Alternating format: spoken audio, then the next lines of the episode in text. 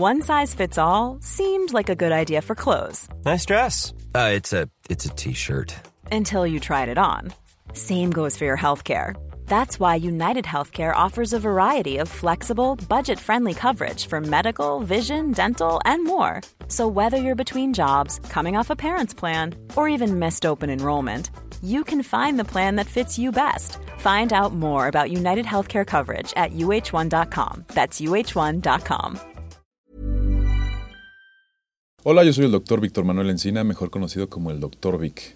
Bienvenidos a otro episodio de Medicina Viral.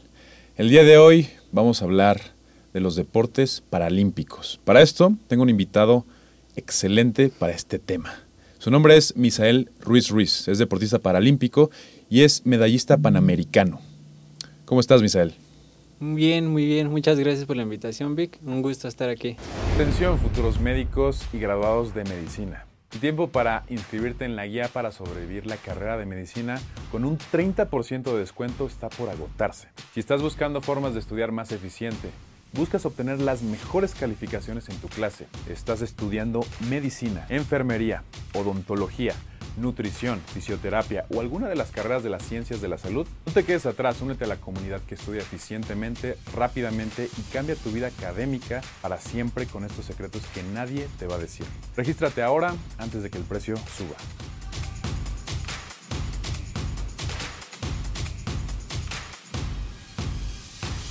Yo estoy muy emocionado porque eh, yo no conocía tu caso. Ajá. Y cuando nos enviaste tu currículum y todo lo que has logrado, me impresionó. O sea, y creo que somos casi contemporáneos, ¿no? Tú tienes 30 años, yo tengo 31 años. Jovenzuelos todavía. Unos jovenzuelos todavía. y has logrado varias cosas. Pero a ver, Misael, explícale a la gente qué es lo que tú haces. Bueno, yo me desempeño en la disciplina de tiro con arco para ciegos y baja visión. Eh, yo tengo baja visión ¿no? de nacimiento. Nací con una enfermedad que se llama uveitis parsplanitis bilateral. Esta enfermedad hace que la, la uvea se inflame. Entonces la manera de controlar la uveitis es con esteroides, pero los esteroides a la larga te provocan cataratas. Las cataratas a la larga te provocan desprendimiento de retina. Los desprendimientos de retina los tratan o los pueden medio solucionar con lentes intraoculares. Pero los lentes intraoculares a la larga te provocan glaucoma. Entonces yo ahorita ya tengo uveitis, cataratas, desprendimiento de retina y glaucoma. Y a los 23 me diagnosticaron otra enfermedad autoinmune que se llama esclerosis múltiple. Y ahí ya nada más me dijeron que cuando ya tienes una enfermedad autoinmune como la uveitis, es muy fácil que te dé otra enfermedad autoinmune. Entonces... Es, es un caso interesante, digo, para que la gente que no esté entendiendo todo lo que dice Misael, Básicamente en el ojo tenemos varias partes, ¿no? La parte más anterior, la parte del medio y la parte posterior, ¿no? Este Misael eh, nació con esta condición que afecta entre la parte anterior y la parte del medio y luego el mismo tratamiento hay un, un globo eh, transparente que se llama cristalino Sí. y ese globo transparente nos sirve para enfocar también, pero por el tratamiento se llena como de, digamos que manchas sí, manchitas, y se llaman cataratas, Como ¿no? mosquitas te lo describen a veces. ¿no? Entonces todo eso aumenta la presión que está Sí. dentro de tus ojos, que se llama glaucoma o presión intraocular, y eso puede dañar el nervio óptico, ¿no? Sí, demasiado. Híjole, y pues bueno, todo es, todo es un círculo vicioso, ¿no? Básicamente. Sí, pues son como cosas como comunes o te lo van diciendo a veces tan fácil, ¿no? Los médicos que es como, pues es que esto es así, pero pues, sí, sin un tratamiento o tenía que ser de esa manera, ¿no? Sí, Entonces, claro. pues a veces ya es como de, pues ni modo. Y la esclerosis múltiple. ¿Cuándo te, ¿Cuándo te diagnosticaron la esclerosis múltiple? En el 2016 y desde el 2013, 14 yo ya tenía síntomas de esclerosis, pero no sabía lo que me pasaba. Básicamente es una enfermedad autoinmune, se podría decir así, que ataca pues, el sistema nervioso, ¿no? El sistema nervioso central, de sí, cierta manera. todo. Y se conoce como enfermedades neurodegenerativas, ¿no? Que poco a poco van atacando un poco más. Sin embargo, pues hay tratamiento, ¿no? Hay Sí. como co- llevar esta enfermedad y evitar la progresión más rápido. Eso es lo bueno, ¿no? Sí, y luego muchas personas lo confunden con la ELA, ¿no? Que- Exacto. Y dicen, ah, es que la esclerosis múltiple es mortal. Y, y no, la ELA sí, pero la esclerosis múltiple no. La- Digo, te van dañando algunas cosas que luego te pueden llevar a ese tipo de cosas o de desenlaces, pero como tal la enfermedad, pues no es mortal como No. la ELA. y es tratable. La ELA, Stephen Hawking, ¿no? No sé si la gente ubica a Stephen Hawking, tenía esclerosis lateral amiotrófica, que es otra enfermedad, que es así, es un poquito más... Es diferente, ¿no? Sí, Son diferentes. Muy diferente. Pero- Oye, y qué padre, o sea, qué padre que, digo, a pesar de estos diagnósticos, lo voy a decir con todas sus palabras, a ti te valió madre. Tú eres un deportista de alto rendimiento, ¿no? Sí, Eres un deportista, un medallista paraolímpico, un medallista eh, de los Juegos Panamericanos. Y me estabas diciendo antes de cámaras que practicabas otros deportes también, no solamente lo que ya conocemos, ¿no? sí. Cuéntanos un poco de esto. Antes como, o sea, empecé, me metí más al deporte paralímpico después del diagnóstico de la, de la esclerosis, que fue como la rehabilitación me llevó al deporte ya como tal, ¿no? O sea, practicaba antes deportes, pero eran más como, pues por hobby o por gusto, me gustaban mucho los deportes de contacto, ¿no? O sea, digo, de niño practicaba un deporte que se llama Malama, después empecé a practicar box. Digo, en ese entonces todavía veía de mis dos ojos, ahorita ya no, pero en ese entonces pues, todavía lo podía medio hacer, ¿no? Eh, me gustaba el fútbol, no sé, en la prepa jugaba fútbol americano con mis compañeros o con mis amigos, aunque pues no veía el balón, ¿no? Pero pues nada más pues, me ponían siempre como de defensa y me decían, tú no dejes que esos no pasen para acá. Entonces pues era más fácil porque sí, el balón en movimiento de fútbol americano no lo alcanzaba a ver. Claro. Igual me gustaba el básquetbol, pero pues igual luego ya a cierta velocidad no alcanzaba a ver el balón de, de básquet. Entonces era como complicado. Pero siempre me han gustado los deportes. Digo, después de la esclerosis es cuando ya lo he hecho como más de alto rendimiento. Y, y que es bonito, porque la verdad sí, como el portar eh, tu uniforme de selección nacional, luego escuchar el himno nacional de tu país en, en un medallero es como algo muy, muy padre. Órale, qué, qué cool. Entonces fuiste redescubriendo lo que te gustaba en el ámbito deportivo, ¿no? Sí, Es, es, es algo muy cool porque mucha gente tiene varias capacidades ¿no? en el mundo, ¿no? Unos sirven para ser a lo mejor ingenieros, otros para ser doctores. Yo admiro mucho a los deportistas de alto rendimiento, porque no solamente es la parte del cuerpo, es una parte eh, neuronal Sí, también. Es una, el cerebro tiene que, tienes que tener una memoria muscular y tienes que ser rápido y tienes que tener una capacidad superior a la de los demás, en sí, este caso. Y hasta tener como la semblanza psicológica o tener esa, esa parte psicológica muy bien tratada, porque pues, sí hay luego escenarios que, que te pueden llegar a comer, ¿no? Totalmente. Entonces sí tienes que estar como muy balanceado, tanto física como mentalmente. Misael me decía que, que, digo, le gustan mucho los deportes, pero que él hubiera sido boxeador, que es un boxeador frustrado, ¿no? Sí, es y mi- sin embargo los doctores ya no lo dejaron hacer este, este deporte, ¿no? Es mi sueño, como fue como mi sueño frustrado, fue la parte que sí, mi, mi espinita que siempre quise ser, ¿no? O sea, mi papá, desde que yo era chico, pues yo a él lo veía practicando box. O sea, no era como que mi papá me obligaba al box, pero a- el yo ver a mi papá practicando box era como algo que me llamaba la atención, ¿no? Y en ese sentido mi papá era muy disciplinado, ¿no? Y a veces pues yo no iba con él a entrenar por tanta disciplina, de que mi papá dice, yo me voy de aquí a las 6 de la mañana, si estás tú listo, pues te vas conmigo, si no estás listo, pues no vas, ¿no? Y yo era como de, ah, es que pararme un sábado o un domingo a las 6 de la mañana para ir a entrenar no era como que lo, lo que tenía como fin de semana soñado, ¿sabes? Claro. Pero también el ver como tanta disciplina en él es lo que ahora me ha servido, ahora que ya estoy en este mundo, ¿no? Porque digo, ah, o sea, sí tiene una razón de ser tanta disciplina, ¿no? Entonces me, me gustaba esta parte del box y, siempre la fui desarrollando, pero pues sí es como esa espinita de, de lo que yo quisiera hacer, ¿no? Digo, ahora estoy en el deporte y todo lo que quieras, pero pues luego sí volteo y digo, ah, sí me hubiera gustado poderlo hacer como en la manera que, Claro. que lo veo en la tele o en la manera que lo veo en los gimnasios, ¿no? O, o incluso cuando competía o tenía como compañeros que iban ya como en camino a, la- a lo profesional, yo sí decía, no, ah, qué padre, ¿no? O sea, qué, qué bonito era esa parte. Pues es esa inquietud, ¿no? Por el deporte en general y qué, qué padre que tu, tu papá te transmitió esa disciplina en general, ¿no? Porque no solo para los deportes, sino para todo lo que haces en tu vida, me imagino. Sí. Y, y te ayudó mucho. Yo, yo me, eh, me identifico mucho contigo, porque yo también quería ser boxeador. Si no fuera doctor, yo sería boxeador. Eh, es algo que a mí me encanta. Yo veo todas las peleas de box todos los fines de semana. Este, Sí. Yo entrenaba desde los 12 años box también. Me dieron unos buenos golpes también. Ahí ya te darás cuenta que me hicieron algunos arreglitos por eso. Sí, es que el deporte como tal es muy llamativo, o sea, no solo es como que pararte y golpear a alguien, ¿sabes? O sea, es la disciplina, el, el aprender a hacer el bending, el cabeceo, el simplemente pagarle a la pera, ¿no? O sea, es algo como que la técnica, el juego de piernas, o sea, es algo que te va llamando, te va envolviendo. Es un Y arte. Sí, Yo lo veo así, está hermoso. Está padrísimo. Oye, entonces pasemos ahora a tu deporte, al que pues básicamente eres, podría decirse, de los mejores. ¿no?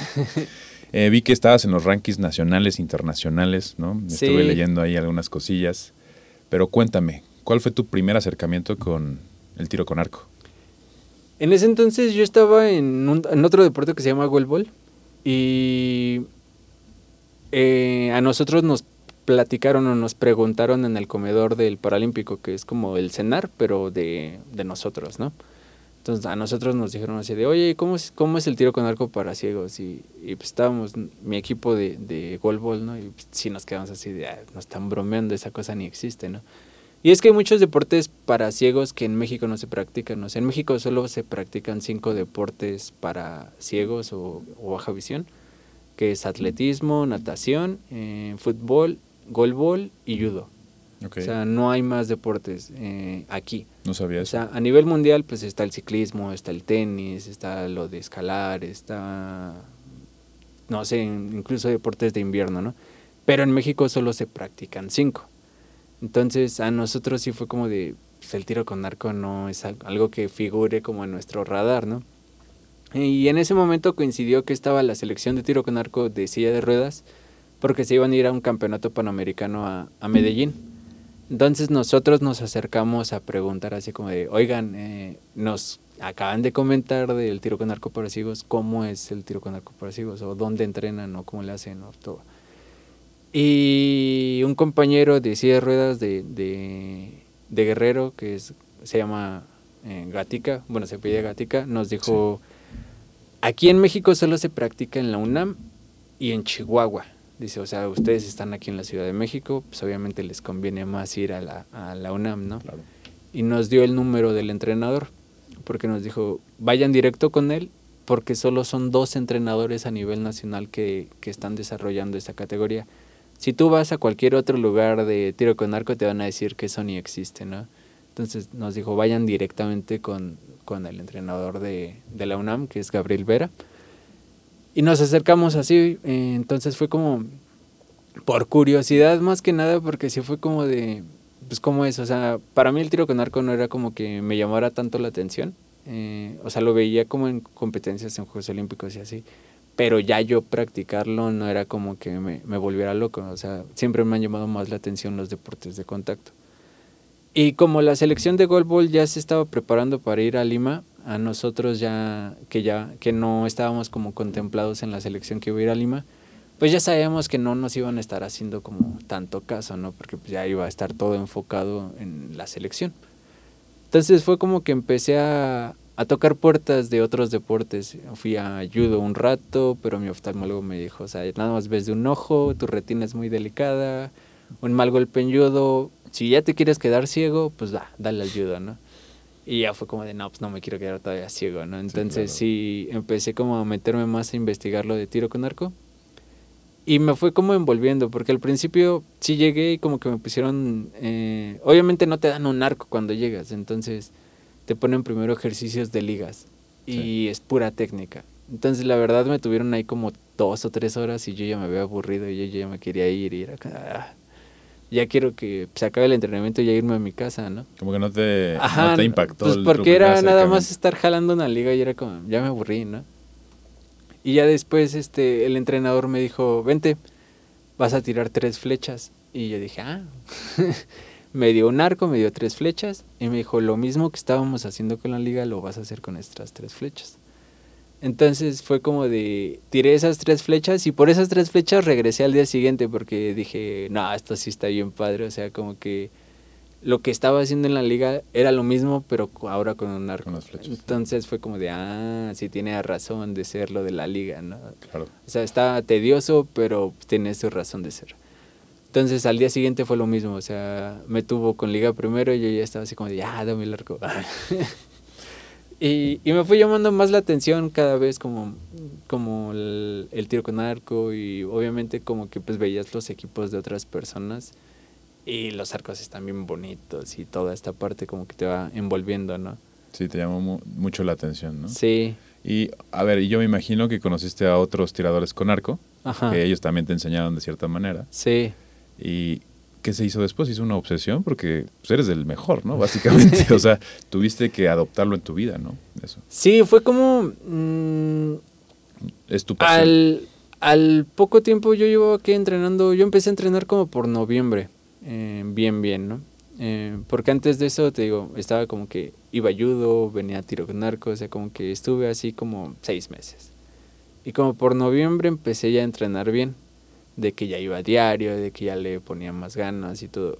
Y en enero nos dicen, ya se va a hacer la, la selección de, pues, como de la UNAM, que vamos a ir al campeonato de, de tiro con arco, ¿no? Que era el, el campeonato, el primer campeonato que yo participé. Entonces fue como de, pues yo quiero ir, ¿no? O sea, todos era como de, y mi entrenador era como de, pues ya llevas dos meses entrenando, ¿va- ¿a qué vas a ir al nacional, no? Sí, claro. Y yo fue como, pues llévame, ¿no? O sea, yo, pues yo quiero ir, o sea, llevo entrenando, pues, pues llévame, ¿no? estoy listo. Ajá.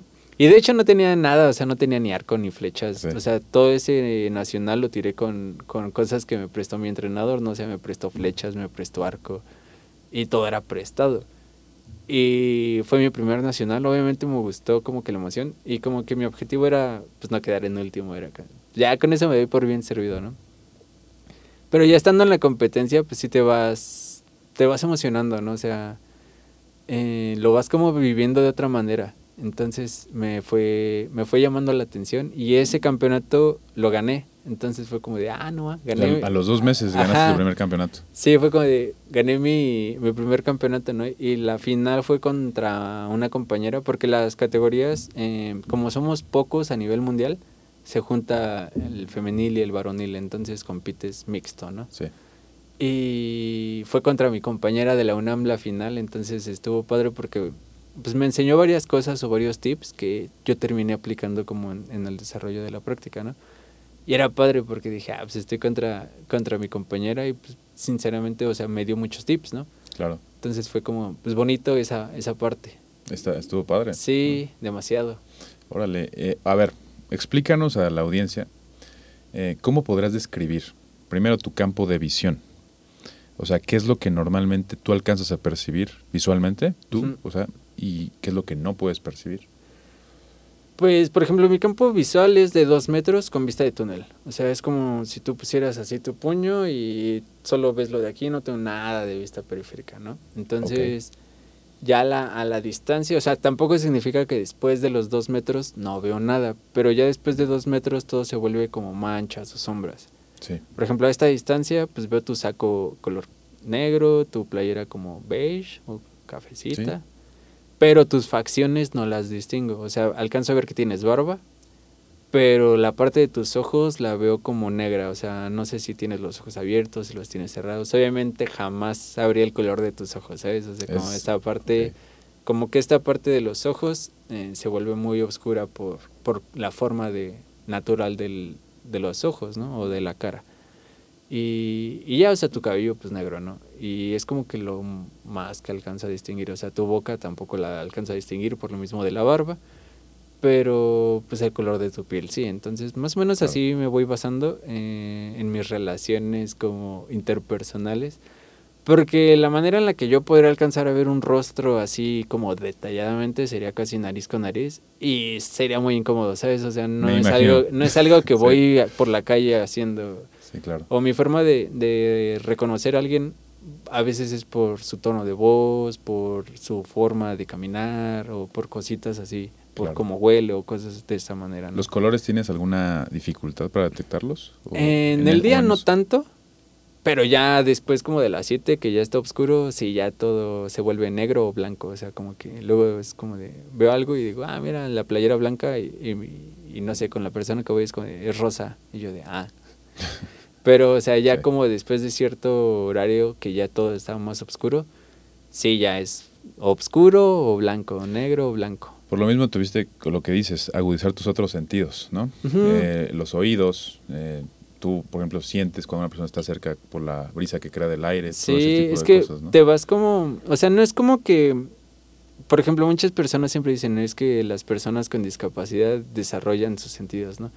Y no, simplemente como que lo vas compensando, ¿sabes? O sea, como que vas haciendo cosas. O sea, por ejemplo, um, yo sé identificar las llaves de mis papás, ¿no? Desde, pues, desde niño, porque siempre, no sé, mis papás, no sé, luego van como con un llaverito y así, o van haciendo mucho ruido con las llaves. Y es un sonido que yo ya tengo como muy identificado desde que soy niño. Sí. Mi hermano no tiene ninguna discapacidad, pero como siempre me ha visto identificar como este sonido, él también lo sabe identificar pues, desde niño, porque pues, es más nueve años más chico que yo. Entonces, desde que él pues, es bebé o niño, pues me ha visto hacer como varias cosas o identificar varias cosas auditivamente, que él también las puede identificar aunque no tenga discapacidad. O sea, Claro. simplemente es como trabajar ciertos sentidos o, o a la vez de compensar esto, pues empiezas como a, a trabajarlos. Claro. Oye, aquí me, me trajiste, me llama mucho la atención, me Sí. trajiste tu estudio diagnóstico, ¿no? De realmente lo que tienes. Es- está hecho en Estados Unidos, ¿no? Eh, son clasi- es la clasificación internacional. O sea, cada Sí. deporte tienes que tener tu clasificación médica, ¿no? Eh, Claro. Para que puedas competir como a la par de otras personas. Entonces, todo viene en inglés. O sea, esa clasificación me la hicieron en Chile, Sí, pero todo viene en inglés por lo mismo de que todo tiene que, se supone como que es el idioma universal, ¿no? claro. Entonces, a mí me lo hicieron en Chile, pero ahorita que fui a República Checa al Mundial, pues obviamente es más fácil para ellos a identificarlo o verlo. Porque te hicieron una eh, reporte de perimetría de Sí. Goldman, ¿no? Para ver tu campo Sí, el visual. campo visual. Campo visual, ¿no? Básicamente de lo que sus dos ojos pueden ver, el ojo izquierdo y el ojo derecho, Sí. ¿no? Te hicieron también... eh, te hicieron una tomografía láser, ¿no? Una tomografía para ver tu, me imagino, tu retina. Sí, Tu retina para ver cómo, qué tan... sí, qué tan dañado. ya ahí, ahí ya van sacando como tu clasificación. Te digo, todos los deportes tienen una clasificación. Sí. Los deportes para ciegos son tres números siempre, que es 1, 2 y 3, o 11, 12 y 13. Ok, y la letra va cambiando dependiendo del deporte. O sea, aquí en, en tiro con arco es B1, B2 y B3. Que B1 o T11 o S11 o así, el 1 o el 11 siempre van a ser ciegos totales. El 12 y 13 o 2 o 3 siempre van a ser baja visión. Por ejemplo, a mí solo me sirve el 8% de mi ojo. el Eh, 8%. Ajá. ajá. O sea, el, no- el 92% Ajá. nada. Entonces, como yo nada más tengo un ojo único, pues así te ponen ¿no? como estándar de, ah, pues tú eres B2. Entonces yo estoy como en medio de, no soy ciego total, pero tampoco ¿Ves? veo tanto, ¿no? Claro. Y, por ejemplo, aquí en México, legalmente soy ciego porque mi campo visual es de 2 metros entonces, y me tienen como 20, 400, que eso es como, no sé, o sea, como que nunca Sí. entendí mucho esto del 20-20, 20-40, 20-60, pero el mío es 20-400, ¿no? Entonces, después de 20-200, legalmente, aquí en México, ya eres considerado ciego. Sí. O sea, yo veo y no me considero ciego, pero legalmente soy ciego, ¿no? Entonces, a veces son muchas como términos confusos. Sí, es, es muy confuso, sobre todo en oftalmología. Digo, es, ah, es una subespecialidad bastante interesante, ¿no? Cuando te hablan de 20-20, ¿no? Tengo visión 20-20. Ajá. Cuando te dicen tengo visión 20-400. ¿Qué quiere decir esto?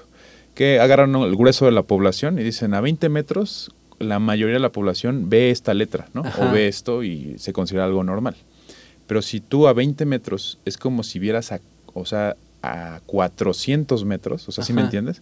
Por ejemplo, a lo mejor la mayoría lo que vemos a 20 metros, tú lo ves como si lo estuvieras viendo a 400 metros. Ah, ok, ok. Entonces, esa es la, la- como la diferencia básica, ¿no? Digo, hay cosas más este, Más difíciles y específicas, pero ¿no? para que lo entiendas rápidamente, es eso. Sí, yo nunca entendí eso y, por ejemplo, de los lentes, yo nunca había usado lentes hasta que tuve 23 años, o sea, llevo 7 años usando lentes. Entonces luego me dicen, ¿cuánto aumento traes? Y yo así, de, o ¿cuántas dioptrías traes? Y yo así de, no tengo ni No te- maldita ni me idea, ajá, o sea, no a mí me dan mis lentes y ajá. yo- Yo voy y me dicen, Ajá. ah, estos lentes te sirven y, y jalo, ¿no? O sea, no, no sé nada de dioptrías, no sé nada de ese tipo de cosas. Que a veces muchas personas con lentes me dicen, oye, tú sí traes un buen de aumento. Y ¿cuántas dioptrías traes? Y yo así, no, pues no sé. No tengo idea. Que es como muy gracioso porque antes, eh, cuando no podía usar lentes, siempre me, siempre me querían poner lentes, ¿no? Siempre me mandaban, ah, a hacerte un estudio y chance con lentes ves más, ¿no? Y yo así de no me sirven los lentes. Y ahora que tengo lentes me dicen, oye, ¿y si te operan este, con las cirugías láser, no puedes dejar de usar lentes? Y yo así de, ya me operaron lo que me tienen que operar, ya no voy a mejorar nada, o sea... Sí, claro. Y antes me querían poner lentes y ahora me quieren quitar lentes y es como ah. Sí, a ver, sí te entiendo, ha de ser así hasta cansado para ti, ¿no? Que Sí, luego es tedioso. ah, porque dices, a ver, la gente piensa que con una cirugía voy a, voy a ver, pero la gente no sabe que con la mayoría de las cirugías cuando se refieren, ah, me van a hacer una cirugía LASIK, ¿no? No sé si has Ujú. escuchado alguna vez eso. Que es básicamente la parte eh, de la córnea, ¿no? La córnea que es la parte que todos podemos ver, ¿no? Cuando te pones de lado y veo tu ojo de lado, es la parte que se ve curva, ¿no? Sí. Y esa la, la modelan, la remodelan y puede hacer que veas, ¿no? Hay otras cirugías para el cristalino, Sí. es que es la emulsificación, ¿no? Esta intraocular, ¿no? Digamos, cambian el cristalino o limpian el cristalino por dentro. Y hay otra cirugía con láser que es para la retina, ¿no? Sí, Entonces, esas son en general las más comunes, pero hay chorrocientas de cirugías. cirugías. Entonces, yo me imagino que pues tú ya este, tomaste todas esas opciones y aparte llevas un tratamiento constante con un oftalmólogo, ¿no? Sí, ahorita que ya me... Y qué flojera explicarle a cada persona que te, que te sí, conoce demasiado. Luego de sí, te, cosas, ¿no? luego sí te quieren preguntar o, o es como de explícame y tú es como de, "Ay". es lo mismo, o sea, son preguntas tan repetitivas que luego sí da flojera el explicarles ante- a todos, ¿no? Es como de, "Ay, conozco 10 personas, no les quiero explicar a las 10 la misma cosa que llevo explicando toda la vida, ¿no? Totalmente. Entonces sí, luego da flojera, pero pues, supongo que son como preguntas es esperado, ¿no? Ajá. Entonces ya es de, ah, pues no veo. O luego nada más les enseño el, como lo traigo siempre en PDF en mi celular, Ajá. es como de, les explico el campo visual así de, mira, esto, lo que se ve en gris es el conjunto de tus dos ojos, tu campo visual de los dos ojos. Lo que se ve en azul es el campo visual de tu ojo normal o de tu ojo individual. Lo que se ve en rojo es como veo yo o por donde veo yo. Y ya se quedan así como de, nada más ves por aquí, yo así de sí. Y ya me dejan de preguntar tanto, ¿no? Es como de, No sé si se pueda enfocar esto, justamente lo que acaba de explicar Misael. Campo visual, ¿no? ajá, Y lo rojo es lo que tú ves, ¿no? ajá, Sí, por lo rojo es por donde yo veo. lo que deberíamos ver normalmente. Ajá, es lo azul. Misael solo ve Sí, por en esta parte sí, lo 8, chiquito. 8%, Sí. 8%, ¿no? Entonces es más fácil, ¿no? Explicarlo. Sí, o para sea, a veces como para que... que este TikTok sea viral, todos entiendan cómo funcionan los ojos de Misael. Sí, es como a veces nada más saco mi celular y es como, ah, mira, así. Porque luego sí, me- o sea, me dicen, es que, por ejemplo, yo me puse lentes y me dijeron que yo veía el 70% y así, de, pues, no sé, o sea. ¿Qué quieres que te diga? Ajá. hermano? No sé. O me dicen, o me dicen, "Po- con 70% puedo competir contra los de Paralímpicos y yo así de, no. y sí, es como que te van preguntando con muchas cositas que luego sí es tedioso, o sea, Oye, y ahora espero no que no sea tedioso esto, No. pero quiero que quiero una, una duda. Explícame ahora sí cómo es la dinámica del tiro con arco con esto. O sea, cómo tú disiernes visualmente el objetivo. ¿Cómo funciona para ti? Cuéntame. Es que, por ejemplo, ahí nosotros competimos a 30 metros. A 30 metros ninguno de mi categoría alcanza a ver, ¿no? O sea, jamás. Claro. pero, pero sí alcanzas como a distinguir el sonido de la, de la paca o O sea, alcanzas... literalmente no ves nada. No, o sea, por ejemplo, eh, por lo mismo de que somos pocos, o sea, a nivel mundial somos 52 atletas. 52, Ajá. wow. O sea, somos muy poquitos o muy reducido el, el campo de, de los atletas de tiro con arco ciegos o con baja visión, ¿no? Entonces, eh, a veces nos hacen competir contra ciegos totales, pero contra ciegos totales es otra reglamentación. O sea, te parchan los ojos, te dejan como a ciegas totalmente. Y tú para lograr el tiro tienes una mira táctil, o sea, yo no tengo una mira como de un arco normal, que pues ahí sí como que es como un poco más ocular, o que tienes como estas referencias visuales. La mía es referencia táctil, o sea, esa misma mira que tienen los arcos normales eh, en el manderal, yo la tengo en un en un ar- en una base como sólida, ¿no? Claro. Y ya con esa, esa mira yo la pongo en mi mano, ah, en esta altura o en estas partes, ya sea a esta altura del nudillo o el del nudillo de abajo, y ya la tengo la referencia, ¿no? O sea, la, la base me va a dar la altura y la mira normal me va a dar la dirección de derecha a izquierda. Entonces yo cuento con un guía que tiene que estar a un metro de mí. O sea, el guía no puede hablar para nada, no me puede decir ni siquiera dónde cayó la flecha porque pues te van como penalizando, ¿no? Porque contaría como trampa. Claro. Pero puede decirme entre tirada y tirada, así como de estás tirando a la derecha, muévele a tu mira a la izquierda o bájale a tu mira, súbele a tu mira para que ya yo empiece a, a, caer a donde tengo que caer, ¿no? Digo, en mi primer campeonato, este, te digo que llevaba dos meses, ¿no? O sea, yo escuchaba todas las flechas caer y luego me emocionaba y era como, sí, pegué todas. Y ya cuando llegaba a la paca a ver los puntajes o a contar los puntajes, las flechas estaban en el 1, en el 2, y era como, de, oh, o sea, sí, escuché todas las flechas, pero las metí al 1 y al 2. Sí. Entonces, pon tú, yo metía más flechas que mis rivales, pero mis rivales volaban y volaban, pero metían en el 10 después, o metían en el 9, y eso les, yo, daba, les daba más puntas que a mí. O sea, yo metía todas, pero en el 1, en el 2, en el 3. Y creo que en mi primer nacional solo metí un 9 o un 10, algo así. Y ya en las rondas olímpicas, eh, igual, o sea, como que ganaba porque pues iba sumando de poquito en poquito y ellos volaban o nada más sumaban de a una. Y fue como, o sea, como que fue, como el deporte era muy nuevo en México. Sí o sea, yo lo empecé a practicar a finales del 2018. Y el deporte a México llegó en el 2017. O sea, como que todos íbamos en esta parte de empezando. O sea, a nivel mundial se practica desde el 2002.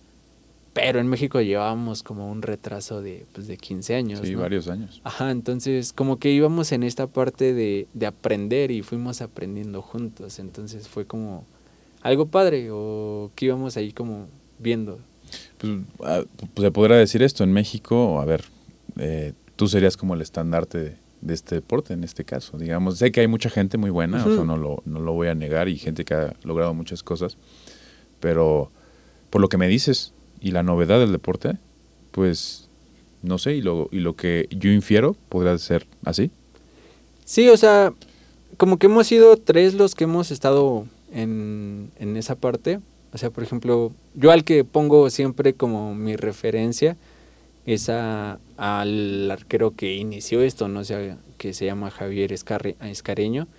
Y lo pongo siempre como el boss o como el referente, porque sin él no estaríamos aquí, ¿sabes? O sea, él abrió la puerta así como a nosotros nos ha tocado quitar muchas piedras, pero como que él nos abrió la puerta de este es el camino, dense, por aquí es. Entonces, mi segundo campeonato, ganarle a él fue lo emocionante, ¿sabes? Porque fue ganarle al que yo considero el mejor. O sea, en Palmarés, sí. Son, se han desarrollado cuatro campeonatos en México. Él tiene uno, yo tengo los otros tres.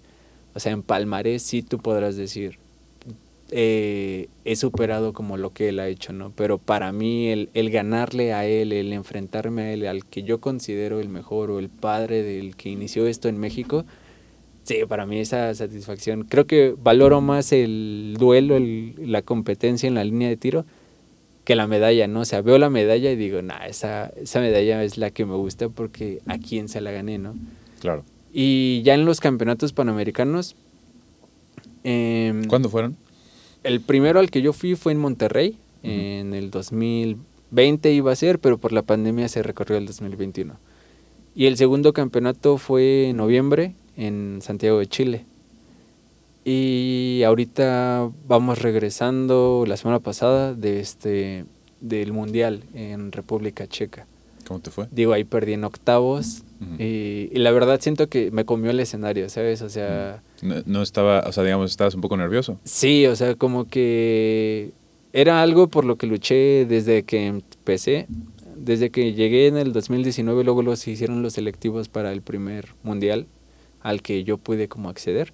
No di el puntaje que te pedían como los organizadores, como tienes que dar este puntaje y puedes acceder al mundial, ¿no? Entonces no lo di. Después, ese iba a ser en Países Bajos, el siguiente iba a ser en Dubai, tampoco di el puntaje. Y para este ya era como el tercero es el vencido, ¿sabes? O sea, ya traía como la espinita de quiero, quiero ir a un mundial. Y en Tlaxcala dimos el puntaje para ir al Mundial a, a República Checa. Y sí, era como que mucha emoción, o sea, llegar. Sí fue como diferente, porque aquí en América como que pues somos poquitos y nos conocemos y ya tenemos como esta comunidad de, de América, ¿no? Pero nadie de América, o sea, habían ido los gringos a los mundiales, pero los, pero ellos nada más, o Sí, sea, claro, de de, Norteamérica, de Norteamérica, sí. de México para abajo nunca había ido nadie de, de tiro con arco. Entonces, como que nosotros, tanto el de Brasil como yo, Gustavo de Brasil y yo llegamos y, y nos conocíamos entre nosotros y todos los demás como que ya tenían una comunidad muy bien constituida y, y todos eran como muy amigos o que se han visto de siempre y que crecieron como a nivel mundial, ¿no? Entonces, sí era como este impacto de, de ser los nuevos, de que te, te venían, te preguntaban, qué bueno que estás aquí, eh, felicidades, esperemos que pues, vengan más veces y todo esto. Pero sí, ya en los escenarios como que a mí me ganó, por ejemplo, un italiano que, ha- que ya ha sido campeón del mundo, ¿no? O sea, y sí era como cuando yo empecé a investigar quiénes eran buenos a nivel mundial desde el 2019 que yo empecé a investigar. Entraron un poco los Siem- nervios. ¿no? Siempre estaba él, ¿no? Que era Giovanni. Entonces, eh, cuando lo veo eh, al lado de mí en la línea de tiro, así fue como de, no, o sea, voy a enfrentarme al que yo siempre he visto o como campeón mundial o como récord mundial. Y, sí, o sea, sí me puse nervioso. Y gané el primer set. Entonces, como que ahí me explotó más mi cabeza porque dije, o sea, en serio le acabo de ganar un set al que yo considero uno de los mejores del mundo. Y ya después me puse más nervioso porque empecé a pensar en esa parte de, no, es que si ya gané uno, tengo que ganar los otros. O sea, como que me empecé a presionar más. Y pues ya después la cruz azulié y me dio la vuelta. Oye, ¿por qué tienes contra los que le van al Cruz Azul, eh? Digo, yo no le voy al Cruz Azul, pero... Y, y sí, o Va- sea, Dios me libre de ir al Cruz Azul, pero bueno. es que, es que la frase y el término ya está como muy, muy marcado, ¿no? Ajá. Y, y después de empezar ganando, me dio la vuelta y, como que abrirle la puerta a alguien con ese palmarés, como con esa Sí. experiencia, sí, sí te va comiendo. Y, y- Pero, a ver, te sirvió de, de experiencia, ¿no? Te sí, sirvió o sea, para mejorar demasiado, después, ¿no? Demasiado, demasiado. O sea, sí me siento ahorita como muy motivado. Siento que al principio sí como que me bajoneé. Pero igual mis compañeros de la selección, digo, éramos en 10 como selección, 10 arqueros. Y de esos 10, 6 era nuestro primer mundial. O sea, era como que iban 4 ya con experiencia, pero los otros pues no era nuestro primer mundial, ¿sabes? Es una enseñanza, o Ajá, sea, y, y- y- y vas a... Estás preparado para lo siguiente, ¿no? Y los otros nos decían, dice, o sea, nosotros no ganamos en nuestro primer mundial, o sea, dice, ni siquiera en el segundo, o sea, como que es normal que, que pase esto, o sea, no se desanimen y sigan entrenando y sigan echándole ganas y enfocándose al siguiente mundial, o sea, aprendan todo lo que puedan de esto, no lo tomen como, ah, me voy a fracasé, me voy a tirar al drama.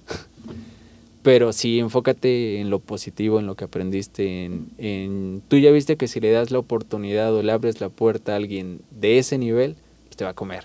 Claro. Entonces, no le abras la puerta o no le des la oportunidad de recuperarse, ¿no? O sea, si ya lo tienes en el piso, pues ya es mátalo. O sea, no, no empieces a pensar en el palmarés o en, el, en toda la experiencia que tiene tu rival, ¿no? O sea, enfócate en lo que tú estás haciendo y pues ya. O sea, sí nos tranquilizó mucho el escuchar a los que ya tenían una experiencia pues, de varios mundiales. Sí, claro. Oye, Misael, eh, ahora volviendo un poco a todos tus logros, digo, sé que en esta ocasión pues aprendiste, ¿no? Sí. Pero ahora todos los logros que has tenido, cuéntanos, eh, me mandaste una lista, eh, son, son varios, ¿no? Son Sí. medallas, son lugares, rankings internacionales, nacionales. Cuéntame tus logros, paso por paso, digamos, digamos qué medallas tienes, qué has ganado y cómo estás rankeado. En México soy tricampeón nacional. Eh, digo, ahorita sigo, sigo manteniendo esta parte. Te digo, se han desarrollado cuatro campeonatos y yo he ganado tres de esos cuatro, ¿no? Entonces sí, sí es algo que de lo que me siento orgulloso. Porque Tres de sí- cuatro es buenísimo. Sí, o sea, me siento, eh, obviamente como, no, no es como que me, me subo a mis laureles y ahí me quedo, ¿no? Pero me esfuerzo porque sé que atrás de mí vienen personas que quieren eh, llegar a este punto, ¿no? ya eres un ejemplo para ellas. Ajá, o sea, sí es como de, de obviamente ya a veces sí me pongo a veces nervioso en el sentido de que ya no ya no es como antes de que llegaba y decía, pues no quiero, no quiero quedar en último, no, o era como mi aspiración, no voy a quedar en último. Ahorita sí es como de no puedo perder con cualquiera, ¿sabes? O sea, no puedo perder como lo que ya he construido y que me ha costado tanto trabajo construir. Eh, si quieres por ego, por lo que quieras, pero sí es como no me gustaría perderlo de una manera fea. O sea, si es compitiendo, compitiendo y pues ni modo tocó así, pues no hay problema. Pero si es por algo que yo hice o que me comió la cabeza el cierto escenario, sí no me gustaría. Entonces, en México soy ranking número uno. En América soy ranking número dos. Y en el mundo ahorita ya soy ranking número 10 por todo lo, lo que pasó en el mundial. Eh, llegué al mundial siendo ranking número 6 y regresé del mundial siendo ranking número 10. Entonces sí, sí es como esta enseñanza, ¿no? De, pues no me puedo, no puedo llegar como de... Porque sí llegué al mundial como muy relajado, como de, pues estoy en el top, ¿no? O sea, como que... Top 10. Ajá. Digo, sigo en el top 10, pero ya no en el lugar que tenía, ¿no? Entonces sí siento que bajé, entonces sí, pues quiero recuperar lo que, lo que bajé. Entonces es eso, es seguir echándole ganas, seguir entrenando, seguir esforzándote, seguir compitiendo. I'm Sandra, and I'm just the professional your small business was looking for. But you didn't hire me because you didn't use LinkedIn jobs. LinkedIn has professionals you can't find anywhere else, including those who aren't actively looking for a new job, but might be open to the perfect role, like me. In a given month, over 70% of LinkedIn users don't visit other leading job sites. So if you're not looking on LinkedIn, you'll miss out on great candidates like Sandra. Start hiring professionals like a professional. Post your free job on linkedin.com/people today. Digo, ahorita, por ejemplo, estaría en Chicago en un campeonato, pero como no tengo visa, no fui al campeonato. Entonces, sí me duele porque sí, digo, sí te entiendo. me perdí la oportunidad de, de ir a otra competencia. Eh, solo por no tener como los papeles, ¿no? Entonces a veces sí es como complicada esta parte de, de decir, ah... Sí, te entiendo. Y ahí, pues, a ver, eh, son limitaciones que ya no están dentro de tu, de tu voluntad, ¿sabes? O sea, no, eso ya son cosas más, este, pues vaya, de, de este, legales, sí, de trámites. trámites y todo ese tipo de cosas. Sí, o sea, sí fue como, sí me dijeron, es que, o sea, eres seleccionado nacional, tienes que tener toda tu documentación en regla. Y sí, o sea, fue mi culpa, ¿sabes? O sea, no, no voy a decir, no voy a venir a culpar a alguien más de, o sea, no fui a Chicago pues porque no tenía yo mi documentación en regla, ¿no? Entonces sí fue como de, como tampoco le tomé como la importancia al evento porque pues yo dije, pues no vamos a ir. Y de repente en el, antes de irnos al mundial nos dijeron, ¿qué creen? Si hay presupuesto, vamos a ir al evento. Y yo sí dije, no. y ya se te habían pasado todas las fechas y todo cuando ya empezamos como a tratar de hacer el trámite, nos dijeron, hay citas para la visa para el 2025. Y nosotros de... todo, o sea, el evento es en tres semanas, cuatro semanas, ya no... No, y todo esto se, lo, se atrasó por la pandemia y miles de cosas que ya las visas las dan hasta uf, después, ¿no? Sí. Oye, he conocido a varios, varios atletas eh, de alto rendimiento y comparten una característica, ¿no?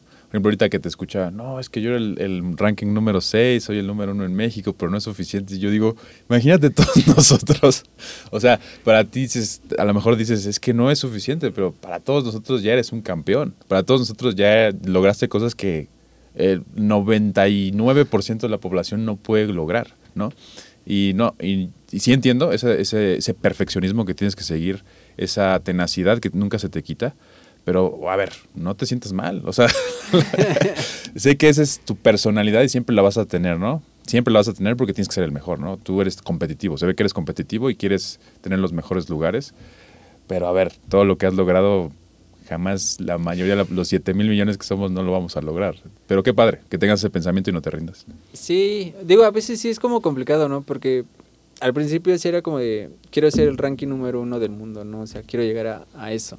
Y, o sea, ya soy el de México, soy el 2 de, de, América, pero quiero ser el 1 de América también, o sea. Y mi psicóloga me decía, ¿por qué quieres ser el 1? O sea, ¿qué tiene de malo ser el 2 o qué tiene de malo ser el 3? Y yo así, pues nada, pero pues quiero ser el 1, ¿no? O sea, como que a veces sí, sí le vas dando como, tú como atleta esa importancia, ¿no? O sea, claro. igual, por ejemplo, las dos medallas que tengo en Panamericanos son de plata. Y, y para mí, yo sí las cuento como una derrota, ¿sabes? O sea, muchas personas siempre eran como, felicidades, ganaste la de plata. Y yo era como, no, güey, perdí la de oro. O sea, para mí era una derrota o esta parte, ¿no? O sea, como que todavía la que perdí en Santiago me dolió menos. Me dolió más la primera que perdí porque sí dije, Sí. Ajá, pero ya la segunda fue de, bueno, al menos no bajé, me quedé en el mismo escalón que estaba, ¿no? Pero, pero era lo que muchos hablábamos o muchos atletas hablábamos de, tú las medallas a veces, hay quien no le da valor y dice, ah, pues, un metal, y hay quienes sí le damos valor, ¿no? O sea, que sí nos puede afectar el, el, la posición en la que quedaste. Yo soy de ese caso de los que sí me afectan a veces en lo emocional y que tú la medalla de oro la ves como pues tu logro máximo, ¿no? La medalla de, de plata siempre va a ser como la más desagradecida, si quieres verlo así, o la más despreciada, por lo mismo de que tú la cuentas como una derrota. Sí. Y la medalla de bronce era tu último vuelo, o sea, o regresabas a tu casa sin nada o regresas a tu casa con una medalla. Entonces, no sé si has visto alguna vez algún meme donde están como en un podio y está un niño brincando con su medalla de bronce. Sí. Y está y los, Y los de, oro- ajá, el de oro y el de plata volteándolo así con de, ¿por qué festejas, no? Pero eso regresar a tu casa sin nada o regresar con una medalla, entonces tú a veces vas a ver más feliz al que trae medalla de bronce que al que trae medalla de plata, porque el de plata sí lo vas a ver como desencajado porque va a estar Pudo haber sido el de oro. Ajá, yo pude haber sido el de oro, pero perdí. Entonces sí tengo medalla, pero perdí. Entonces, como que a veces ya depende mucho en la personalidad de- del atleta. Y a mí sí me afecta en el sentido de, yo sí lo veo como una derrota, ¿no? Entonces Claro. yo luego veía, a, no sé, a mis amigos, a mis papás, a, a mi novia, o sea, emocionados por, bien, ganaste una medalla y yo así de, pero pues no es la que quería, ¿sabes? O sea, y nada, más llegaba y la aventaba y ya después la veías así como ya con más, este, como con más amor o con Ah, más ya aprecio. después de un rato. Ajá, Ya- ya después de un rato era como, sí está 20. bonita y ya la colgabas. y- pero, pues, no sé, o sea, muchas personas critican a los que se quitan las medallas. Sí, de que les dan la ajá. medalla y se la quitan y la guardan, ¿no? Y yo soy de esos, o sea, yo me la quito y, y digo, "Ah". Yo iba por la de oro, ¿no? ajá, Y Digo, a ver, sí, totalmente deportista competitivo y eso lo entiendo y es necesario porque así vamos a tener a los mejores en este país y tú eres uno de los mejores. Eh, volviendo a esta parte eh, emocional, ¿no? Que es una parte mental que es muy importante en el atleta.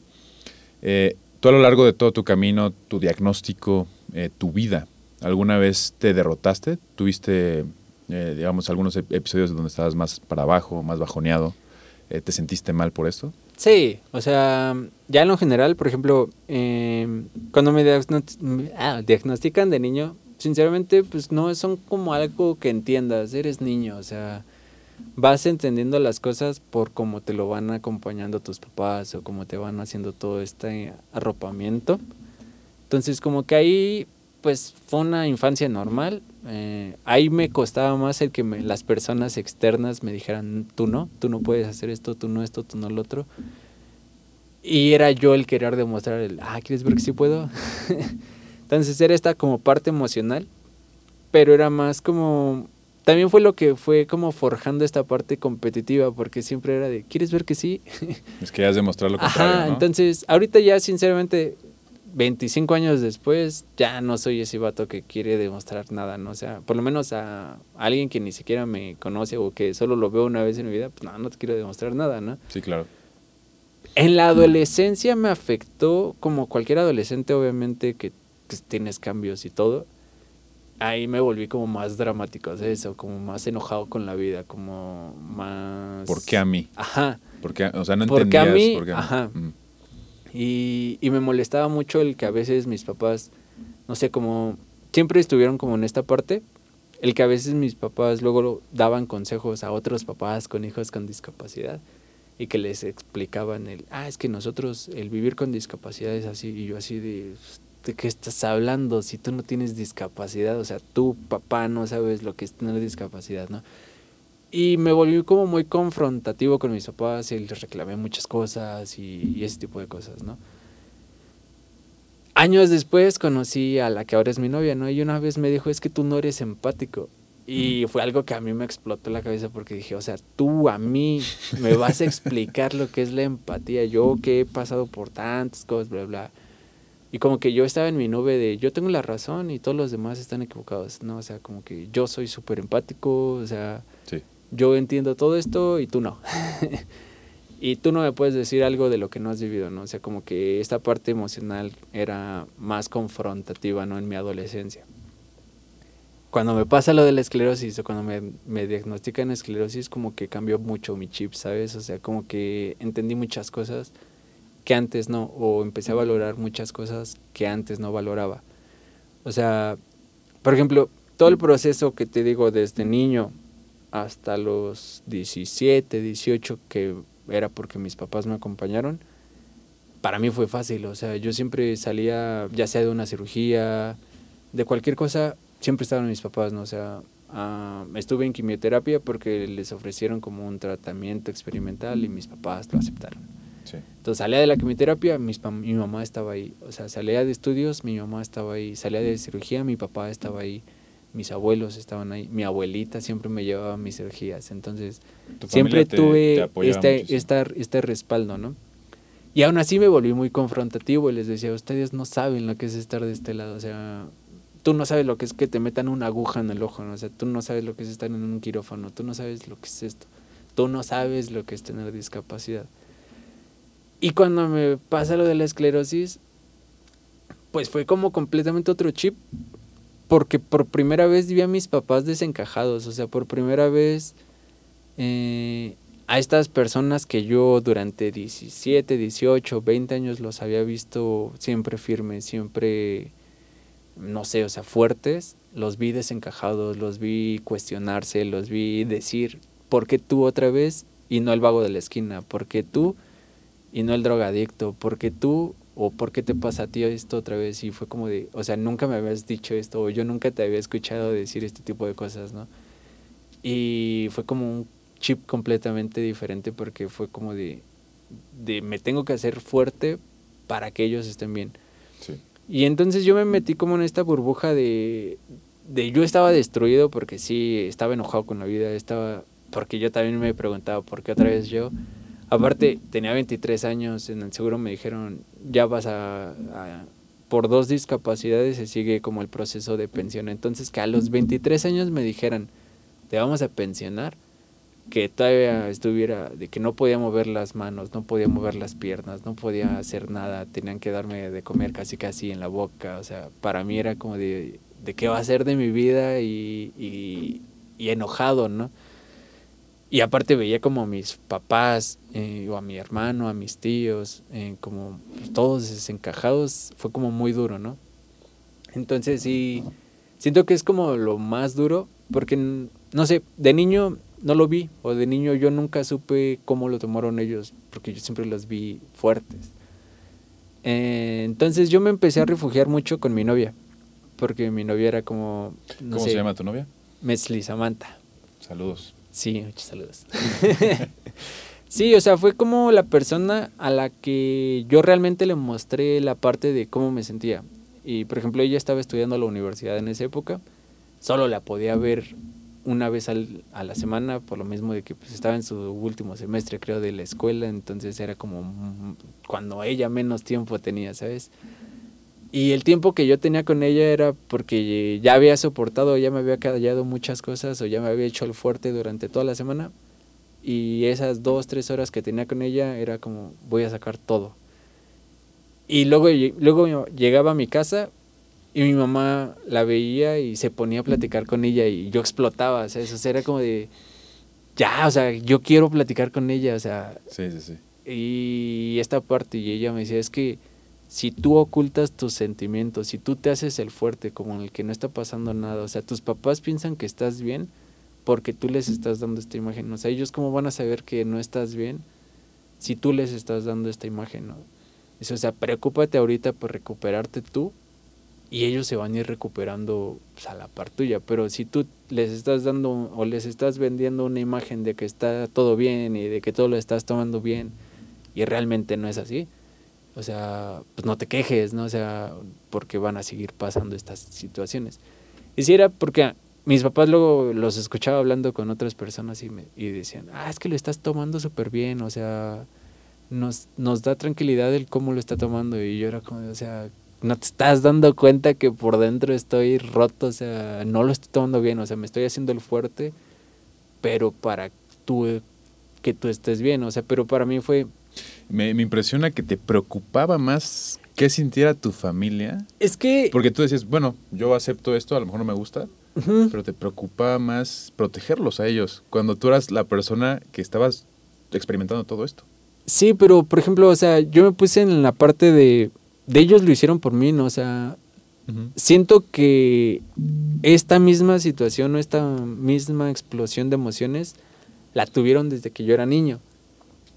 Y sin embargo, yo salía y como yo los veía enteros, yo decía, pues no está pasando nada. O sea, como por qué voy a preocuparme por algo que no está pasando si yo estoy viendo a mis dos papás pues, enteros, ¿sabes? O sea, claro. dije, ahora yo lo puedo hacer, o sea, puedo como invertirlo porque a mí me funcionó el verlos a ellos tranquilos. Entonces siento que si ellos me ven tranquilo, les va a servir, ¿no? Pero por dentro estaba destrozado y era, era como esta situación. Y, ¿Pediste y ayuda a los profesionales? ¿O- empecé a ir con un psicólogo y con un psiquiatra y así, o sea, como que sí pedí ahí esta parte. Digo, tampoco me gustaba tanto porque, digo, el psiquiatra fue rápido así de pastillas y yo así de, nah. Vamos a darle medicamento a- Ajá, a Misael. Y, y con el psicólogo era más como pues esta terapia, esta plática y, y siento que me ayuda más, o por lo menos a mí me gusta más esta parte de la psicología que de la psiquiatría, ¿no? Claro. Entonces sí era como, no, no quiero estar, o sea, de por sí ya estoy tirado en mi cama, no quiero estar tirado y todo menso ahí por las pastillas, ¿no? Entonces era como, pues no, o sea, sí sabía que necesitaba como este, este acompañamiento porque sentía que no lo podía hacer solo. Y también siento que le dejé mucha responsabilidad a mi novia, ¿no? Porque era como la que llegaba y pum, escuchaba todo lo que había pasado en una semana, ¿sabes? Y tenía la paciencia para decirme, mira, te estás equivocando acá, la estás regando acá, puedes hacer esto, puedes hacer el otro. Y, y sí, fue como esa parte o esa persona que me acompañó, ¿sabes? Y, y a la que yo siempre le platicaba del deporte paralímpico desde que la conozco. Y me decía, pues si tanto te gusta ver, pues métete al deporte, o empieza a practicarlo, o empieza a hacerlo, o empieza a, a ver. Te empezó a como generar esa Sí. idea, entonces fue ella la que... Sí, o sea, me empezó a empujar, o sea, como, deja de contarme y empieza a hacerlo, ¿sabes? O sea, sí me estás, me llevas años contándome del deporte paralímpico, pero pues no te veo haciéndolo, o sea, A veces necesitamos una persona que nos dé un empujoncito, ¿no? Con las, los Sí, sueños que queremos hacer y en este caso fue tu novia. Entonces sí, sí, esta parte como emocional de la que, de la que hablábamos, sí es, me ayudó demasiado, ¿sabes? O sea, y ahí fue cuando entendí muchas cosas de las que ella me decía, es que tú no eres empático. Entonces sí fue como de, de sí, o sea, yo no aprendí hasta que los vi rotos, que sí, todo este proceso lo vivieron conmigo, ¿no? O sea, de que ese adolescente que les decía, es que tú no sabes lo que es tener discapacidad. Tal vez no saben lo que es tener una discapacidad, y espero que nunca lo sepan, pero sí saben lo que es acompañar a alguien con una discapacidad, o sí saben lo que es eh, formar todas estas, estas partes, ¿no? O sea, hubo muchas situaciones de exclusión de las Claro. que yo ni me enteré, Sí, sí, sí. porque ellos me protegieron o porque ellos me fueron como manejando de, un- de cierta manera, ¿no? Pues claro, tus padres siempre te van a amar y van a cuidar. Porque a pesar Entonces- de que a veces en la adolescencia no entendamos que a lo mejor lo hacen por alguna razón, Sí, pero ya después lo entendiste, ¿no? Sí, o sea, digo, me tardé años, me tardé como siete años en entenderlo, pero, pero sí, o sea, también fue como de, no puedo exigir empatía si yo no doy empatía, ¿sabes? Entonces sí fue como el A, o sea, me hicieron fuerte, también por eso tomé como la decisión de hacer o de manejarlo de esta manera, porque dije, o sea, ustedes me hicieron fuerte cuando yo los necesité, siento que ahora yo los puedo hacer fuertes, ¿no? Y, sí, o sea, me costó trabajo y a veces fue como no, no hacíamos clic, ¿no? Porque yo los veía ya- de ya como si, ah, qué bueno, mi hijo lo está tomando de la mejor manera y ya contentos. Y yo así de, no, güey, no lo estoy tomando de la mejor manera, ¿no? Y me enojaba y era como de, pero yo provoqué esto. O sea, si yo no, no me hubiera metido en este embrollo, si les hubiera hablado siempre con la verdad, ¿no? Entonces dije, bueno, va, me costó, pero lo terminamos como sobrellevando los dos, ¿no? Oye, Misael, ah, ahorita tocaste un tema importante, ¿no? Que, que decías, yo ni me enteré de las cosas como de exclusión, ¿no? Y ese tipo de cosas. Hablando de la discapacidad, ¿tú cómo viste la discapacidad hablando en este país? O sea, ¿alguna vez eh, te sentiste ex- excluido por la sociedad donde estabas, tu escuela, tus amigos? eh, vaya, las, las, las lugares donde tú estabas. eh, ¿tú ¿Tienes algunos ejemplos que nos puedas compartir? Si es que fue así, si no, Pues es cuéntanos. que desde, te digo, desde niño siempre fue como el tú no puedes, el tú no puedes hacer esto, tú no puedes hacer el otro, tú no. Y mis papás era como de nunca dejes que te digan tú no puedes, ¿no? Y digo, ahora entiendo que si había muchos tú no puedes que sí tenían una razón, o sea, me aferré demasiados años a querer manejar. Claro. Cuando manejé choqué, entonces sí fue como, no, sí, no puedo hacer esto, ¿no? Entonces sí hay muchas cosas que digo, tampoco estuvo también que me aferrara tanto al, al ah, ¿quieres ver que sí puedo? Era por tu seguridad. Ajá, pero, pero hubo otras en las que, pues sí, o sea, por ejemplo, desde niño siempre era a mis papás, les decían como de, llevo en una escuela, está la Escuela Nacional para Ciegos, ahí, ahí que estudie, ¿no? Entonces, mis papás era como de, no, o sea, él va a estudiar en una escuela regular. Y me costó mucho, pero estudié en una escuela regular, ¿no? Con tus- Entonces, con- te llevabas con tus amigos y... Sí, o sea, tuve, por ejemplo, Te estaba en una fundación que se llamaba Crecí David, digo, ya no existe, pero era del conde de, de, De la Valencia. Ajá. Ah, del y, a- hospi- y al lado, ajá, al lado estaba Crecí David, que era su, su fundación de rehabilitación y todo. Entonces, ellos llevaron como toda esta parte psicológica y de rehabilitación desde que yo tenía seis años hasta como los 12, 13. Entonces, todos, todos ellos siempre estuvieron en contacto con mi primaria, que pues iban a una escuela privada por lo mismo de que era más fácil esta parte que en una escuela pública, ¿no? Sí. Entonces, eh, todo, todos mis exámenes siempre estaban en macrotipo. Entonces, el examen de mis compañeros era en Arial 12 y el mío como en Arial 25, ¿no? Entonces, ellos tenían una hoja y yo tenía como 5 o 6 Sí. pero tuve como este acompañamiento y, y me buscaban los libros como en macrotipo. Y, Qué buena onda. Ajá, por ejemplo, una vez en un intercambio, eh, no me acuerdo en qué año, creo que fue en quinto. Este, pues a todos en quinto o a todos en la primaria nos encantaba Harry Potter, ¿no? Entonces, este, pues casi todos iban, en mi época casi todos usaban su capa de Harry Potter o iban con algo de Harry Potter y a todos nos encantaba Harry Potter, ¿no? Y en un intercambio, este, pues el normal, cada, a mí me tocó un niño, un niño me dio a mí, bla, bla.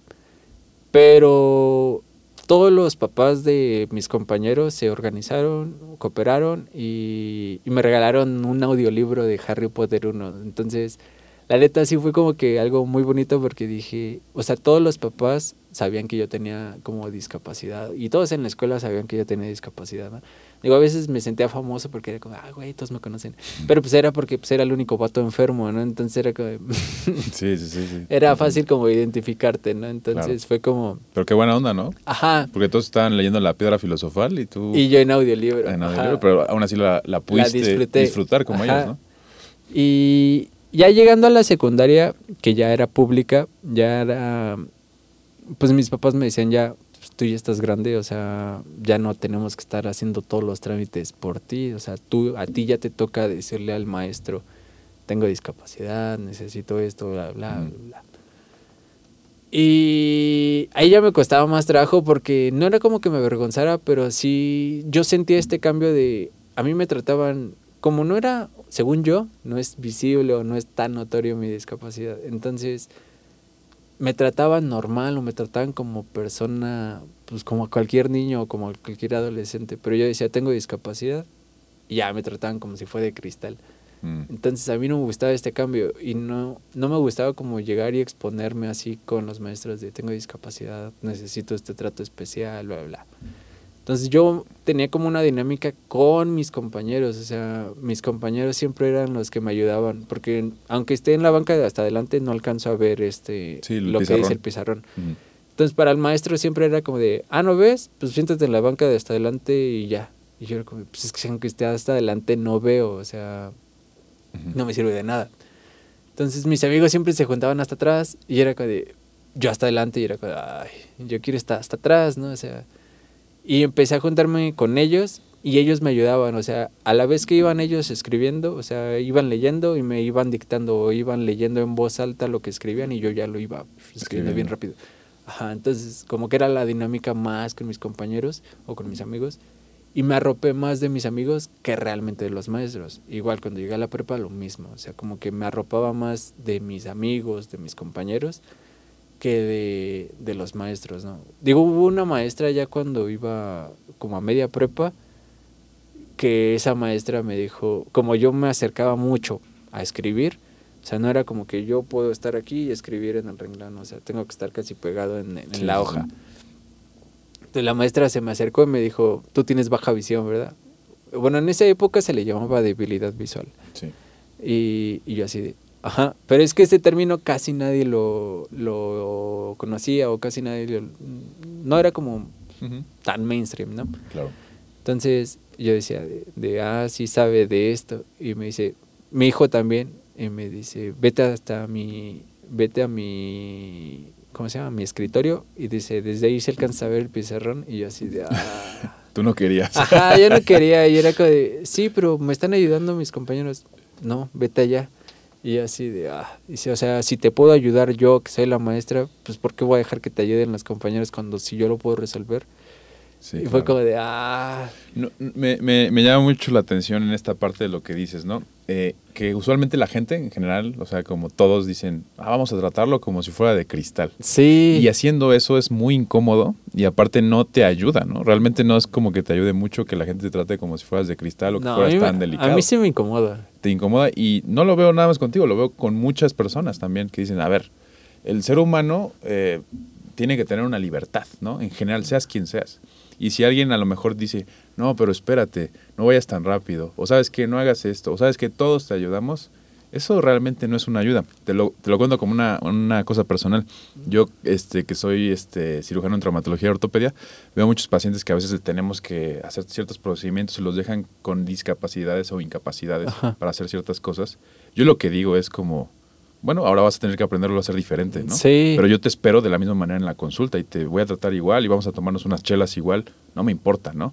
Entonces, esa es la como la, la ideología que poco a poco en este país estamos cambiando, ¿no? Digo, es muy difícil eh, tratar de cambiar porque no hay tanta información, ¿no? Para, para el público en general. No, hay, hay demás, hay, no sé, como que la información está muy restringida o, y a veces, pues, no a todos les interesa como conocerla, ¿no?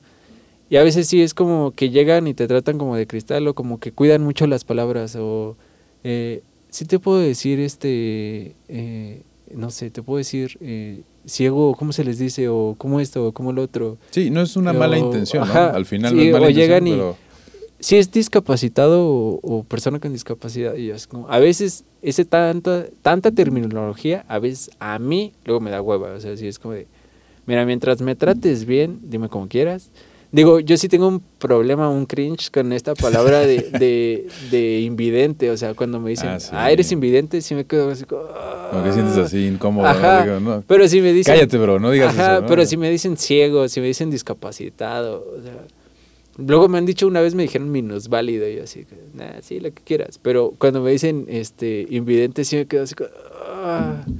pero con las demás palabras no tengo como esta parte, o sea, si tú me tratas bien, si me tratas como persona, o sea, a veces es lo que busco, ¿no? O sea, yo no busco una parte en la que me, me resuelvan la vida ni que me, me hagan esto ni el otro, ¿no? O sea, como que hay veces que yo no, eh, no sé, como que lo, no es que lo oculte, sino no llego y, ah, hola, tengo discapacidad, o sea, pues no, o sea, si se dan Claro. cuenta, pues ya, se dieron cuenta, si no, pues me da igual, pero no llego como buscando este trato, ¿no? O sea, como porque sí es muy complicado, o sea, hablabas de lo de, de la inclusión y de la exclusión. Yo cuando llegaba a pedir trabajo y decía tengo discapacidad, no me contrataban, pero cuando llegaba y no decía tengo discapacidad, me contrataban y era como de, se daban cuenta ya que estaba contratado, o sea, sí me podían decir, ah, me mentiste en tu en- Currículum. en tu currículum o en tu solicitud o bla, bla, bla, en tu entrevista. Pero pues era de, de, o sea, estoy haciendo la misma función y sí tengo discapacidad, pero puedo hacer las funciones, o sea, si hay cosas que me cuestan más, tengo que compensar ciertas cosas, pero trátame como persona y te voy a dar resultados, o sea, si me tratas como si fuera de cristal, si me tratas como si me fuera a romper solo porque me dijiste cierta palabra, pues no. O sea, a veces hasta me pone de malas, es como, ah, qué hueva. Ahora, mira, yo te voy a decir algo, Misael. Ahora, mm, o sea, yo no te voy a tratar diferente ni nada. Es más, yo te exijo, porque tienes una responsabilidad gigantesca, ¿no? Con toda la gente que a lo mejor viene detrás de ti y que no tuvo la fortuna que tú tuviste y las oportunidades que tú tuviste, porque tú eres fuera, fuera de lo común, ¿no? Eres, de cierta manera, desarrollaste capacidades fuera de lo común y si estás en una parte donde mucha gente te va a ver como un estandarte y mucha gente que a lo mejor tenga discapacidades, como lo que decimos, eh, no va a tener esa fortaleza, ¿no? Entonces, yo quisiera que tú les dijeras a todas esas personas que ahorita se sienten mal, que dicen, ¿qué voy a hacer? ¿Cómo, cómo salgo de esto, no? ¿Por qué a mí, no? Lo que alguna vez hace mucho, muy joven tú decías. ¿Qué les dirías a todos ellos? ¿Qué consejo les podrías dar para que no se hundan en esto y vean todas las posibilidades que tienen, ¿no? Porque yo, de cierta manera, te entiendo. Sí. ¿Qué, ¿Qué les podrías decir? Pues es que primero, por ejemplo, cuando estás como en este diagnóstico, obviamente no es lo mismo nacer con una, porque nunca has tenido un Ferrari, no sabes lo que es no tener un Ferrari, ¿sabes? O sea, cuando naces con una discapacidad, siento que es más fácil como desarrollarte. Claro. Digo, te enfrentas de una manera muy cruda a la, a la realidad tal vez desde niño, pero te sirve como aprender a golpe, ¿sabes? O sea, eh, y cuando adquieres una, siento que sí necesitas como este acompañamiento porque muchas de las eh, adquiridas, como tú lo dijiste, son o por accidentes o por X cosa o X causa, pero te pasa, no sé, después de o a, mediana edad, ¿no? O sea, tal te vez quitan el Ferrari después de haberlo manejado mucho tiempo. Ajá, o sea, tú ya conociste todas estas cosas que puedes hacer y lo primero en lo que te enfocas es en lo que ya no puedes hacer. O sea, a mí me pasó con la esclerosis. Yo me enfocaba en lo que ya no podía hacer. Y eso me mataba porque era, ya no puedo correr, ya no tengo coordinación, ya no el otro, bla, bla. O sea, ya dejé de hacer esto. Y a veces eh, a mí lo que me ayudó fue el empezar a vivir día a día. Porque luego planeaba cosas a futuro y pum, me daba un brote y otra vez vámonos, ya no tienes movilidad. Entonces era como de, no me puedo enfocar en lo que ya no puedo hacer, ni a veces me puedo poner a soñarme a 5, 10, 15 años porque no sé cómo voy a estar en 5, 10, 15 años. Entonces empecé a vivir día a día y fue lo que a mí me sirvió. Digo, hay muchas veces que a mí, por ejemplo, no me gustaba como esta parte de, de los grupos como de apoyo, ¿no? O sea, cuando me diagnostican, eh, tenía 23 o sea, yo siempre los veía en sus grupos de apoyo y que todo era drama y era como de qué huevo, o sea, yo no quiero que mi vida sea un drama, ¿sabes? O sea, yo no quiero hacer de esta situación un drama permanente, o sea, yo no quiero pues, tener 10 años con esta enfermedad y seguir pensando en lo que ya no puedo hacer desde hace 10 años. Claro. Entonces, para mí el drama no, no, no hacíamos como clic, ¿no? O sea, era como más como receptivo a esta parte y, el que ahora, por ejemplo, luego se me acercan personas, mm, me pasa más con la esclerosis, que se me acercan personas que están recién diagnosticadas y toda esta parte. Y al principio sí era como de, pero ¿qué te voy a decir? O sea, no tengo como la varita mágica o la solución, o sea. Y yo me acordé de esta parte de lo que yo hacía con mi novia, de, güey, yo solo quiero que me escuchen, yo solo quiero alguien que, que me entienda o que me pueda dar como esta parte, este acompañamiento. Entonces cuando me mandan mensaje de yo también tengo esclerosis y, te conocí porque esto y el otro y, te veo y me inspiras y bla, bla, es como de, te voy a escuchar, o sea, porque no te voy a solucionar la vida porque pues no, ni te voy a decir échale ganas porque pues no, a mí me molestaba cuando me decían échale ganas. Échale ganas, ¿no? Es Ajá, o sea, Sí, o sea, no es esta parte, ¿sabes? O sea, sí siento que la actitud influye mucho, pero no es echarle ganas y ya, o sea, si, si era nada más el te voy a escuchar, te voy a acompañar, te voy a asesorar en lo que yo crea que te puedo asesorar, pero también te voy a mandar con un especialista, ¿no? O sea, yo siempre era como de, mm, sí está padre, pero mm, también checa lo de un psicólogo, o sea, ve con un psicólogo, o sea, a mí me ayudó un psicólogo, a mí esto, el psicólogo. O sea, sí es como mucho esta parte, ¿no? Claro. Y igual cuando luego me dicen así como de, ah, es que estoy yendo con un coach de vida, es como de, güey, ¿por qué con un coach? O sea, tomó un curso de tres semanas en internet y ya lo vas a escuchar, o sea, sí es, o sea, para mí también es esta parte de no. Pero Prefiero yo ir nunca con... he dado mi opinión en esto, pero a ver, de cierta manera creo que tienes razón. Pero bueno, continúa. Ajá, o sea, yo prefiero ir con un psicólogo. Digo, hay demasiadas eh, variantes de la psicología o demasiadas ramas ahí. Puedes ir, siempre por, un, por, por una mala experiencia vamos a tachar a todos, ¿no? Entonces, yo, por ejemplo, a mí no me gusta el psicoanálisis, o sea, se me hace una pérdida de tiempo.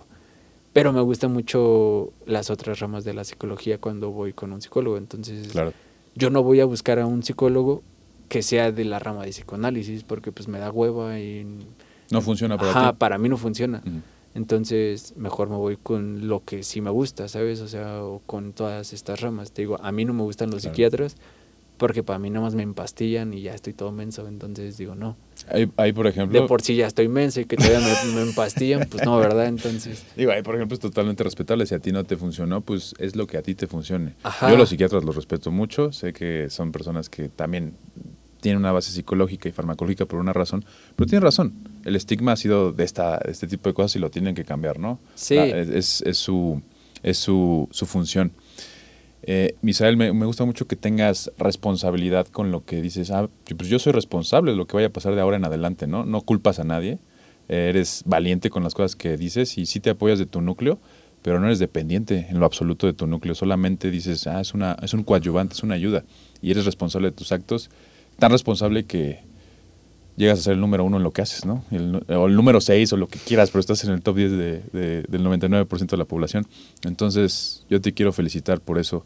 Eh, creo que muchos a veces tenemos problemas en general, tenemos eh, dificultades, complicaciones, pero al ver tu caso nos damos cuenta que decimos, ¿por qué me estoy quejando? Si, Misa- si Misael la neta le vale, ¿no? Entonces, por no decir una palabra, y lo logra y es el mejor. Entonces, creo que todos, no solamente las personas con discapacidad, sino todos, eh, te vemos como un ejemplo y te agradezco mucho por este podcast y que hayas accedido a venir No, y nos gracias. hayas contado tu historia.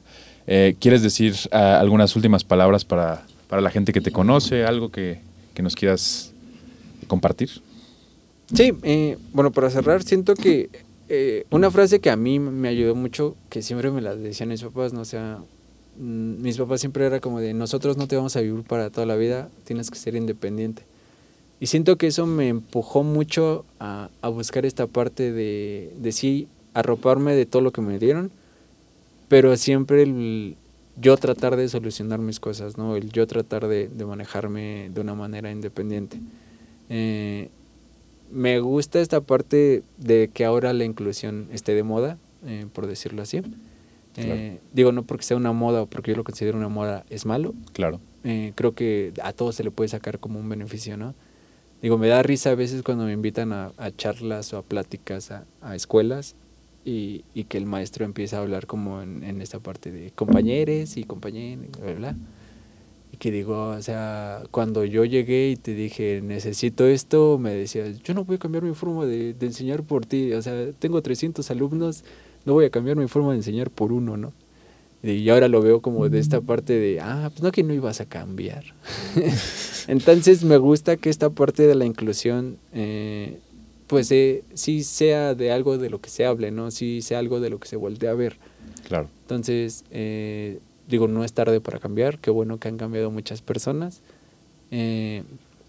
Les agradecería si me siguen en mis redes sociales y apoyan al deporte paralímpico. En Instagram estoy como misa-ruizr. En Facebook estoy como Misa Ruiz Arquero Paralímpico. Y en TikTok estoy como Misa Ruiz R, pero sin el guion bajo, to- todo junto. Ah, perfecto. Pues ahí te voy a estar molestando. Te voy a enviar mis memes y te voy a enviar mis opiniones. En, en- en ti- en TikTok subo más como cosas que me han pasado chuscas por la discapacidad, entonces ahí cuento luego pura tontería, pero está muy No, divertido. nada, es tonterías, son experiencias. Sí, o muchas, sea- muchas gracias, Misael. Antes de terminar, te quiero eh, platicar que en este podcast tenemos una dinámica Sí. interesante que se llama Asociación de Palabras. Ok. Eh, yo te digo una palabra y tú me dices lo primero que se te venga a la mente. Esto no es para psicoanalizarte ni nada No, de no, esto, no. nada más es para hacer una cosa divertida y ver cómo piensa el invitado. Va. ¿Estás de acuerdo? Sí, me late. Esto obviamente es para un clip de TikTok o Instagram. bueno, empezamos. CONADE, Enseñanza, deporte, pasión, México, México, orgullo, esclerosis múltiple, aprendizaje. ceguera, No la quiero.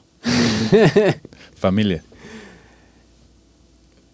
Mm, arropamiento, fortaleza, redes sociales, diversión.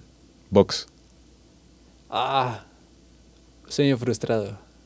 Pero amor. medicina, Eh, a veces, no sé, medicina, sí estaría difícil. Porque se me vienen varias cosas. Eh, no sé, oportunidad de, de, de mejora y mucho aprendizaje. ranking mundial. Obsesión. Muchas gracias, Misael. A ti. Él fue Misael Ruiz, yo soy el Dr. Vic. Este fue un episodio más de Medicina Viral y nos estamos viendo en el próximo episodio. Bye. ¿Quieres pertenecer al 2% de los estudiantes que obtienen buenas calificaciones? Yo pienso que es posible. Si estudias medicina seguro pasas horas y horas leyendo, noches de desvelo y mente en blanco en los exámenes. Y ni hablar de la vida social. No logras equilibrio entre estudio, amigos y familia. Yo soy el Dr. Vic y te traigo la guía para sobrevivir la carrera de medicina y no morir en el intento. Es un curso online donde aprenderás a estudiar con eficiencia, retener más información y tener más tiempo para lo que realmente importa. Son secretos que difícilmente te dirán tus profesores, pero créeme que no son difíciles. Tendrás nueve módulos grabados y clases en vivo conmigo. Hacks clave para simplificar tu paso en el mundo de la medicina. La información es exclusiva y solo se comparte en este curso cerrado. No la encontrarás en ningún lugar. Es el método que me ayuda a estudiar medicina y a mantenerme actualizado en mi carrera. Además, mis estudiantes lo utilizan a diario para estudiar de forma eficiente para sus exámenes. Es tu oportunidad de ser el mejor estudiante sin matarte horas estudiando. Inscríbete ahora haciendo clic en este enlace o encuéntralo en el bio de mi perfil.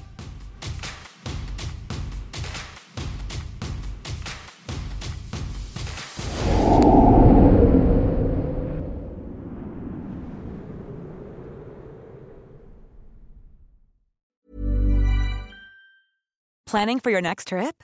Elevate your travel style with Quince. Quince has all the jet setting essentials you'll want for your next getaway, like European linen, premium luggage options, buttery soft Italian leather bags, and so much more. And is all priced at 50 to 80% less than similar brands.